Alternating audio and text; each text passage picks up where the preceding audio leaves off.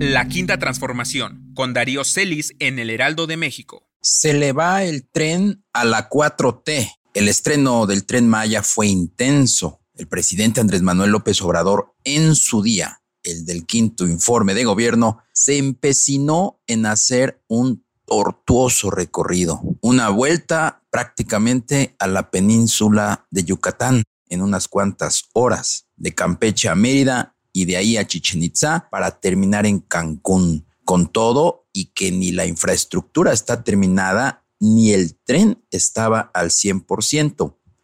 Pero más allá de la fiesta de este fin de semana, a un buen número de constructores y proveedores del tren Maya les adeudan cantidades extraordinarias de dinero, algo así como 30 mil millones de pesos. Eso sí, Ahí estaba en primera fila del recorrido de 10 horas a Mérida Carlos Slim, a cuya empresa, Carso, que construye el tramo 2 de Escárcega a Calquiní, le adeudan 4.775 millones de pesos. A Mota Gil, que preside José Miguel Bejos, se le encargó el tramo 1 que corre de Palenque a Escárcega pasando por los estados de Tabasco, Campeche y Chiapas, le deben 7.180 millones de pesos. A Indy, de Manuel Muñoz Cano, que le adjudicaron el tramo 3, que se extiende desde Calquiní hasta Izamal, le tienen pendiente de pagar otros 3.250 millones de pesos.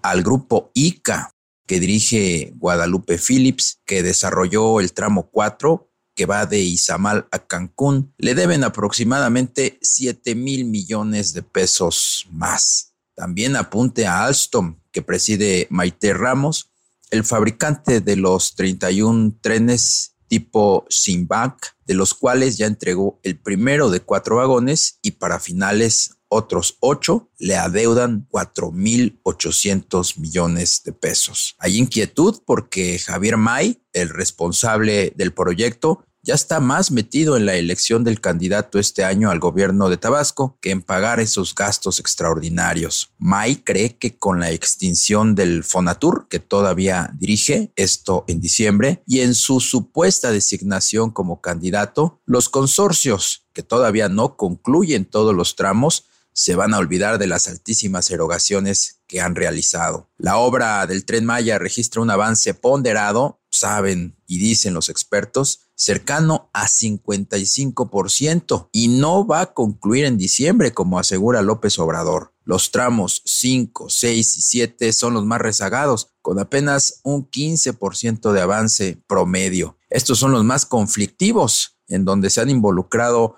los ambientalistas, van de Cancún a Tulum, de Tulum a Chetumal y de Chetumal a Escárcega en los estados de Quintana Roo y Campeche. Están primordialmente bajo la tutela del ejército mexicano. Así que el tren Maya, al igual que la refinería de Dos Bocas, que las vendió AMLO en su quinto informe este viernes como obras listas para beneficiar este mismo año a los mexicanos no estarán sino hasta finales del 2024 o incluso ya entrado el 2025. En otra información, una precisión, la propuesta para que los tres grupos aeroportuarios privados paguen con sus propios flujos los bonos de 4.200 millones de dólares que adquirieron los fondos internacionales para financiar el frustrado aeropuerto de Texcoco no fue del secretario de Infraestructura, Jorge Nuño, fue del subsecretario de Transportes, Rogelio Jiménez Pons. Y efectivamente ya la tiene Andrés Manuel López Obrador, quien la turnó a Rogelio Ramírez de la O para que la revise. El balón quedó, pues, en la cancha de la Secretaría de Hacienda, instancia que será la que tendrá la última palabra. El esquema ya se placó con el Grupo Aeroportuario del Pacífico que preside Laura Díez Barroso y con OMA, controlado por Vinci Airports. Con Azur todavía no se aborda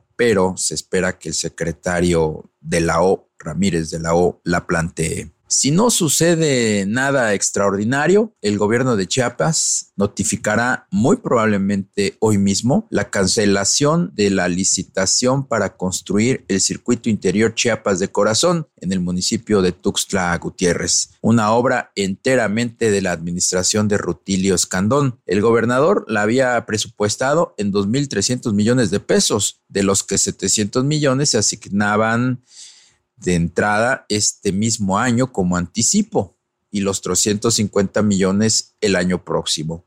Todo mundo dio por hecho que ya la tenía en la bolsa el consorcio de empresas integrado por Trituradora Soconusco, Coyatac Construcciones y operadora y desarrolladora Nao Oquil. Sin embargo, la oposición a la construcción de la carretera por parte de grupos ambientalistas y a que a Rutilio se le acabó el tiempo de su gobierno, el proyecto del circuito se vino abajo. Lo que sí se concluyó y de hecho se entregó ayer fueron las obras del Boulevard Luis Donaldo Colosio y del distribuidor aeropuerto Cancún con un valor de 1.500 millones de pesos y un impacto en la generación de 8.139 empleos. El primero, en el que se invirtieron 1.115 millones de pesos, es una vía de 13.3 kilómetros de concreto hidráulico con dos puentes peatonales, retornos y bahías que va a permitir la conexión de la zona hotelera del principal destino turístico de México con su aeropuerto internacional. Por lo que se refiere al distribuidor, es una estructura de 65.24 metros de longitud que costó 385 millones de pesos y que facilitará el acceso a la terminal aérea y mejorará la movilidad en esa zona. Los trabajos que ejecutó la Secretaría de Infraestructura, que comanda Jorge Nuño, se realizaron en un tiempo récord de poquitito más de un año. El próximo viernes vence el plazo para que los acreedores de Altos Hornos de México presenten su solicitud de reconocimiento de créditos. El llamado lo hace el conciliador designado por el IFECOM que dirige Edgar Bonilla. Se trata de Víctor Manuel Aguilera Gómez, al que de plano se le impidió la entrada a la empresa de Alonso Ancira Elizondo. Entre los principales acreedores apunte a Cargill, a Firme de Julio Villarreal, la Comisión Federal de Electricidad, esta que dirige Manuel Barlet, a Petróleos Mexicanos, que encabeza Octavio Romero, al Seguro Social, que lleva Zoé Robledo, al Infonavit, que maneja Carlos Martínez, y el SAT, a cargo de Antonio Martínez Dagnino principalmente. La compañía de Monclova, AMSA,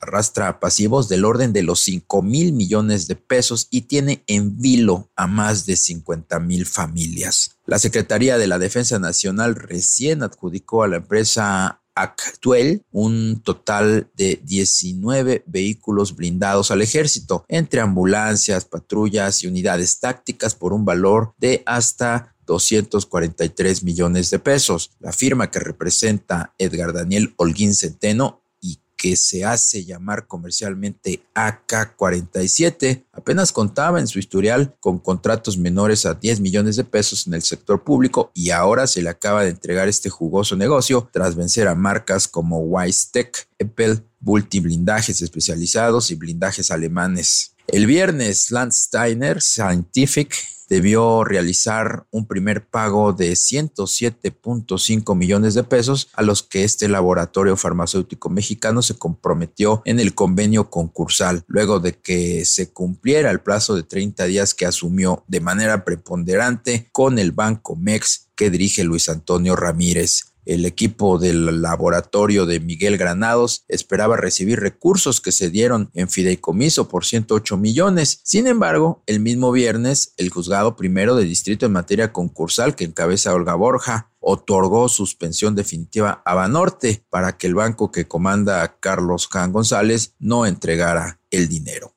La Quinta Transformación es una columna de Darío Celis en el Heraldo de México. Encuéntrala en nuestro sitio web y síguenos en redes sociales.